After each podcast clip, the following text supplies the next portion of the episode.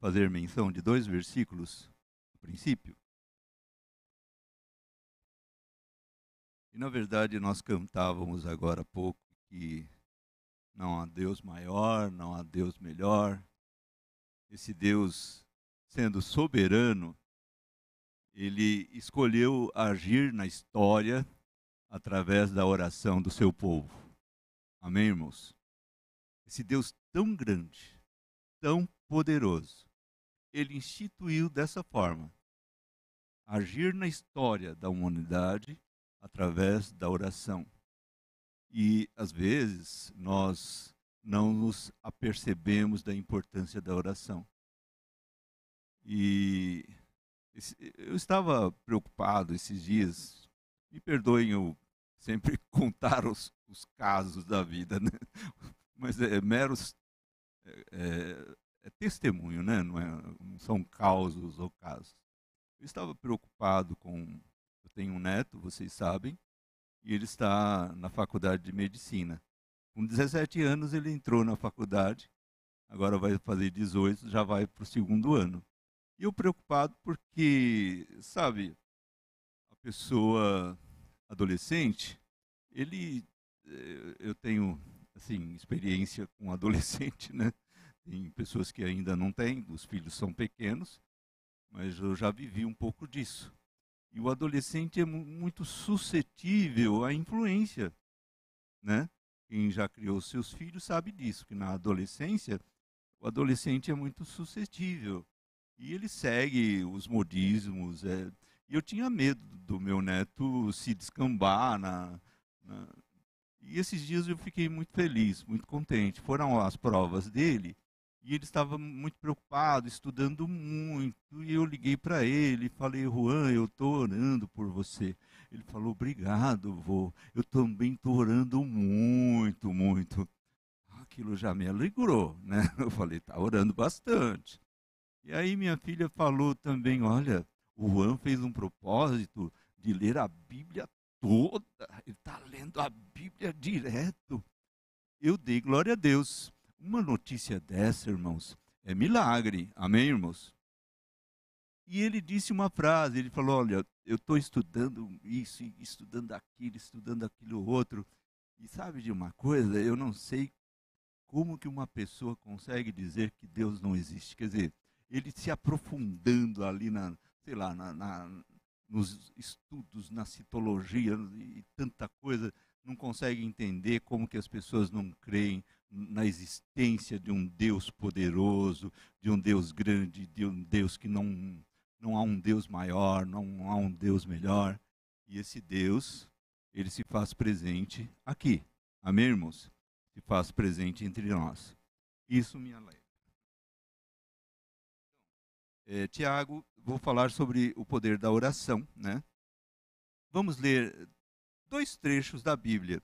Jeremias 29, 12 e 13 e Tiago 5, 17 e 18. Podem ler comigo, se não trouxe a Bíblia, leia no telão. Será projetado. Jeremias 29, 12 e 13.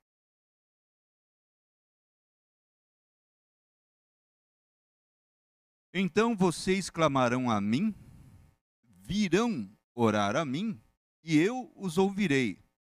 Vocês me procurarão e me acharão, quando me procurarem de todo o coração.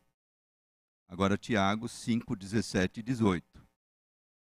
Elias era um humano como nós.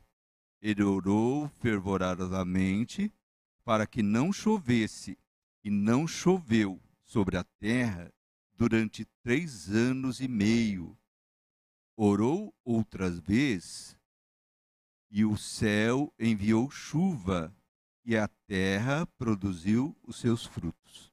Senhor Deus e Pai, nós estamos na tua presença em oração, nesse momento tão importante em que buscamos a tua face. Nos abençoa para que possamos nessa noite sermos edificados através da tua palavra, deste breve momento de meditação na tua palavra, e que as nossas orações estejam diante de ti, estejam diante do teu trono e tenhamos nessa noite, Senhor, a nossa fé alicerçada na tua palavra. Em nome de Jesus. Amém.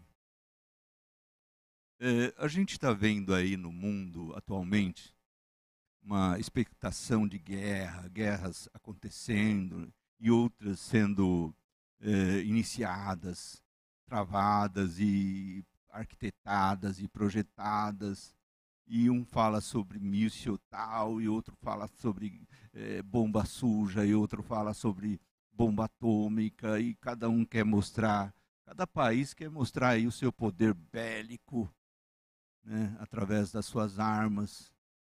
E a gente fica até estarrecido achando que vai chegar já já o Armagedon.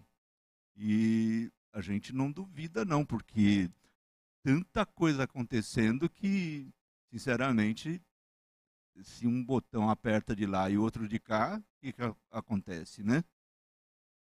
E cada um querendo mostrar a sua força, o seu poder. Só que sabe qual é a maior força que atua na terra? É a força da oração. Amém, irmãos? A força da oração, o poder da oração, pode mudar a história. Pode ou não, hum, não pode? Pode pode mudar a história. E foi Deus quem instituiu assim, ele, ele estabeleceu dessa forma. Que através do poder da oração, a oração é a maior força sobre a face da terra. Uma igreja de joelhos, ela é mais poderosa do que um exército, do que o exército da Rússia, do que o exército da, da China. Ah, que exército poderoso! O Irã lá tem bomba de todo tipo, né? Aqueles armamentos que ele envia para destruir lá, atacar o outro país. E a gente nem não entendo da, da, do poder bélico dos países, mas eu sei que, que a coisa está tão avançada que chega a estarrecer. Contudo, uma igreja que ora, ela é mais poderosa que qualquer exército desse mundo. Amém, irmãos? E quanta gente, quantos homens maus já se levantaram para lutar contra a igreja. Isso não é de hoje, não. Hoje, irmão, está fácil. Está até fácil. Talvez Deus permita a, as coisas acontecerem, porque está tão fácil que as pessoas não estão levando o evangelho tão a sério, né? Estão brincando de, de igreja e a igreja precisa buscar, precisa orar, precisa se aproximar mais de Deus. Mas a igreja que ora, ela tem mais poder que um exército, porque orar, na verdade, é, é unir a fraqueza do homem a onipotência divina. Quando você ora, é como se você estivesse fazendo essa fusão, né? Quanto mais fraco você se encontra, mais poder você recebe. Mais poder você recebe. E o evangelho sem poder, sem oração, irmãos, o evangelho sem poder não atua nesse mundo. Eu me lembro bem de uma situação em que havia uma reunião de eram líderes de faculdades teológicas. E nessa reunião quem ia pregar era o Dr. Russell Shedd. E ele é, nessa reunião tinha um almoço antes, pessoas sentadas numa grande mesa em U, e todos ali, ou quase todos, eram líderes, eram reitores de faculdades teológicas, de pessoas eh, doutores da, da Bíblia, conheciam a Bíblia. Eram as faculdades teológicas, os seminários teológicos representados ali. Eu não sei por cargas d'água, eu estava ali também, porque a gente havia fundado um seminário na época. Eu fui convidado para estar ali e assistir essa situação. E quando o Dr. Russell Shedd ele foi pregar depois da, da refeição, ele, eu lembro bem da pregação dele, não esqueci jamais. Ele leu um vers, aquele versículo que diz assim: é, errais por não conhecer as Escrituras e nem o poder de Deus. Começou a pregar para os reitores que eles erravam porque não conheciam as Escrituras e nem o poder de Deus. Quer dizer, como e uns torciam o beiço, torciam o rosto. E, e, como esse homem vai pregar dizendo que a gente não conhece as Escrituras e nem o poder de Deus? E ele falou ali sobre o poder da oração, o poder de você ter uma vida regada de oração. Né? Não adianta todo conhecimento é, bíblico, teológico, se você não tiver uma vida regada de oração. A oração, ela, é, em, primeiro, em primeiro lugar, ela traz grandes livramentos para o seu povo. Né? A gente vê assim na história da Bíblia quantas situações em, o povo recebeu livramento, o povo estava oprimido. Uh, a gente pode lembrar de Israel no cativeiro egípcio. Israel estava com os pés nos baú e, e também com as costas esfoladas né, pelo faraó. Só que quando Israel olhou para o céu e começou a clamar, começou em Êxodo capítulo 3, verso 7, mostra isso. Que o povo de Deus clamou e Deus ouviu e desceu para libertá-lo da escravidão. Então a oração fez com que uma nação fosse liberta, porque Deus lá do céu ouviu o clamor do povo. Amém, irmãos? Pedro também, lá no Novo Testamento, Pedro estava preso e numa prisão máxima, não era qualquer coisa não, de Herodes, sob forte vigilância. Tinha 16 soldados, eram quatro soldados por turno, 16 soldados guardando Pedro, uma, uma prisão forte, sob forte escolta policial. E Pedro estava ali, em Atos 12 menciona isso. Porém, havia uma igreja em em constante oração, clamando a Deus pela liberdade, pela salvação, pela vida de Pedro, do apóstolo Pedro. E sabe o que aconteceu? Né? A situação se inverteu. Aquilo que parecia que Herodes estava é, maltratando, prendendo Pedro, ele já havia mandado matar um dos, um dos servos de Deus, a espada, e ele viu que o povo ali gostou, ele quis fazer bonito, prendendo o apóstolo Pedro, e o apóstolo Pedro na cadeia, sobre forte vigilância, mas a igreja estava orando, a igreja estava intercedendo, a igreja estava clamando por Pedro. E o que aconteceu foi uma inversão. Pedro foi solto e Herodes foi morto. As coisas se inverteram. Amém, irmãos? E isso a oração faz. Ela, ela traz grandes livramentos ao seu povo. E quantas vezes você já viu Deus livrar a pessoa por quem você ora, né? Quantos filhos são são protegidos porque tem uma mãe lá orando. O filho sai, a mãe fica, né? O filho sai para fazer uma viagem, para ir numa festa, e a mãe fica lá de, em oração, de joelhos, preocupada e olhando a hora, e não dorme enquanto o filho chega, mas orando, orando, orando, e o Senhor dando livramento que ele nem imagina lá onde ele está. O Senhor livrando, o Senhor protegendo, o Senhor guardando, oração cessante da mamãe, e o filho nem sabe porque ele está sendo protegido e guardado. Quando a igreja ora, de fato, os céus se movem e a igreja é fortalecida e o inimigo é desbaratado. Na verdade, a oração, ela tem muito poder. Amém, irmãos? Em segundo lugar, é, a oração, através da oração, Deus cura os enfermos. A oração não só traz livramento, mas ela traz cura para os doentes. a gente ora muito pouco pelos enfermos. Lá em Salmo 103, verso 3, está escrito que Deus, ele perdoa todas as, as nossas iniquidades e sara todas as nossas doenças, enfermidades. Amém? Aí é doença mesmo. É doença mesmo. E lá em Êxodo, capítulos 15, verso 26, o Senhor Deus, ele mesmo declarou, ele disse sobre si: Eu sou Jeová Rafá, quer dizer, o Deus que cura. Amém, irmãos? Deus é o Deus que cura. Ele continua sendo o mesmo Deus. Ah, mas só naquela época.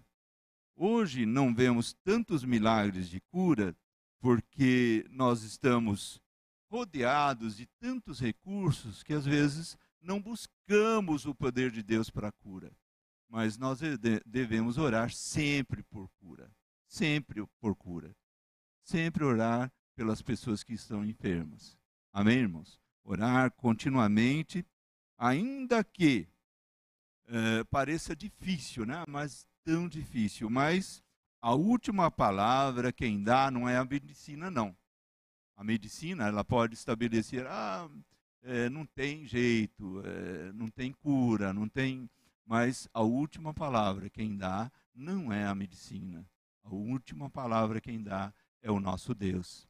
Ele é poderoso para restaurar a saúde. E a gente, é, no ministério de Jesus, ele curou os enfermos, e ele estabeleceu que a igreja teria esse poder de curar os enfermos através da oração. Os apóstolos, Jesus orava pelos enfermos, os apóstolos oravam também. Lembra-se que Pedro, até a sombra de Pedro curava, irmãos. Pedro passava pelos caminhos lá, as pessoas, eh, a sombra de Pedro cobrindo as pessoas, a pessoa era curado o lenço de Paulo, sim ou não? Hoje não é, a gente não tem que. Eu vou dar um lenço aí, você leva para alguém, e esse, coloca o lenço em cima da pessoa e a pessoa será curada. O lenço de Paulo curava, a sombra de Pedro curava. Pedro orava, as pessoas eram curadas. É, e, e tantas vezes nós vimos no Novo Testamento os apóstolos orando, né, pelos enfermos e os enfermos sendo curados. Não só no, no, no Novo Testamento, mas é, a gente vê aqui na igreja, né, os pais da igreja oravam pelos enfermos, os avivalistas oravam pelos enfermos e nós também, a igreja de hoje, precisa orar pelos doentes, pelos enfermos tinha um par de muleta aqui lá na sala do André, eu queria colocá-lo na parede aqui, né, André? Brincadeira, brincadeiras à parte. Mas não precisa colocar muleta, a gente precisa dobrar o joelho e clamar ao Senhor. Amém, irmãos? Que o Senhor Deus pode curar os enfermos. A irmã, a nossa irmã está já foi liberta, a gente orar por ela. E, e na verdade, Senhor Deus pode curar as pessoas de toda e qualquer enfermidade, seja ela a mais terrível que for. A última palavra é de Deus, não é da medicina. Amém, irmãos? Em terceiro lugar, através do poder da oração, Deus fortalece a igreja. A igreja, ela, eh, desde o princípio da sua existência, ela foi fortalecida pelo poder da oração, como resposta de oração, pelo derramamento do Espírito Santo através da, da oração. Quando Jesus desceu ali no Jordão, ele estava para ser batizado, em Lucas 3, verso 21 22, diz que eh, quando ele orou, o Espírito Santo veio sobre ele com, em forma corpórea de pomba. E o poder de Deus vem pela oração e sem oração não existe poder. Os, os apóstolos entenderam isso E lá no cenáculo foi derramado o Pentecoste, quando eles também estavam em oração. Então, sem oração, irmãos, a nossa vida ela é vazia, né? E a igreja ela deve se despertar para a cada dia buscar o Senhor em oração. Amém, irmãos? A minha vida de oração ela deve a cada dia ser é, acrescentada, né? Se hoje eu oro pouco, eu tenho que me desafiar a orar um pouco mais, porque a vida regada de oração é uma vida vitoriosa na presença de Deus. A oração tem muito poder. Amém, irmãos? Deus abençoe. Eu queria orar pelos irmãos, queria orar com os irmãos. Vamos nos colocar em pé e orar nesse momento, né? E se tiver pessoas enfermas que você lembrar aí, ore pelos enfermos, ore por aqueles que estão desempregados, ore por aqueles que estão passando por momentos aí de aflição, pessoas que estão passando por problemas que aparentemente são insolúveis, mas para Deus não há impossível. Deus é um Deus de poder e ele estabeleceu que através da oração os problemas seriam resolvidos. Senhor Deus e Pai, nós estamos na tua presença nesse momento. Queremos interceder em favor daqueles que estão doentes, em favor, daqueles que estão enfermos, em favor daqueles que estão no leito de hospital, favor daqueles que estão internados, Senhor, que estão desenganados pela medicina, que a medicina já desenganou, porém o Senhor é quem dá a última palavra. O Senhor não é um Deus de poder, o Senhor é um Deus de, de amor, de misericórdia e quer operar através da oração da tua igreja na vida das pessoas. Que o Senhor visite agora os leitos de hospital. Visita também a minha esposa, visita a Dora, para que ela seja curada da sua enfermidade. Visita aqueles que estão também se recuperando, aqueles que vão passar por cirurgia, Senhor. O Senhor é poderoso para repreender todo o mal ou usar as mãos dos médicos para ministrar saúde aos seus filhos. Nós queremos interceder também em favor daqueles que estão passando por perigos, por situações graves. O Senhor é poderoso para guardá-los, para guardar de todo mal, de todo, todo perigo. Abençoa também aqueles que estão desempregados, aqueles que estão passando por um momento de privação. Supre a necessidade dos seus filhos, Senhor. Supre a necessidade daqueles que estão atravessando momentos difíceis. O Senhor é um Deus de amor, de misericórdia e de bondade. E ao Senhor nós clamamos nesse momento. Abençoa o teu povo, abençoa a tua igreja, abençoa, Senhor, seus filhos nos dias difíceis que estamos atravessando. Abençoa o país, abençoa o Brasil, abençoa a nossa pátria, abençoa os nossos governantes. Senhor, tem compaixão do país tem compaixão do Brasil. E não só do Brasil, dos países da América Latina que atravessam um momento difícil, Senhor. Abençoa também aqueles que estão em outros continentes, passando por momentos também difíceis. Que o Senhor estenda a tua mão de amor, de misericórdia e bondade. Te louvamos, te pedimos, agradecidos em nome de Jesus. Amém. Amém.